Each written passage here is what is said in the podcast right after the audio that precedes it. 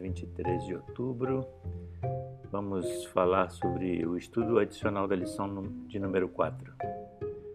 É, o verdadeiro objetivo da educação é restaurar a imagem de Deus no indivíduo.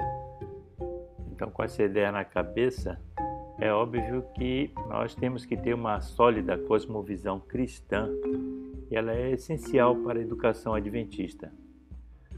Afinal, como a gente estudou na lição, a educação em si não é necessariamente boa. As pessoas podem ser educadas e até altamente instruídas, mas em ideias e atitudes contraditórias aos princípios encontrados na Bíblia.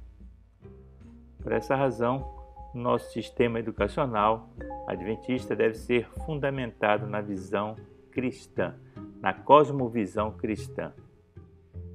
E assim, todos os campos da educação, como ciência, história, moralidade, cultura e assim por diante, eles serão ensinados a partir dessa cosmovisão, isto é, a partir dessa perspectiva, em oposição a um campo que a contradiz ou simplesmente a ignora.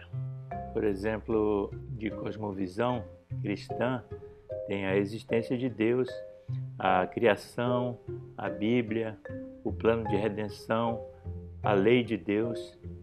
Esses elementos são importantes para uma formação completa de uma cosmovisão cristã.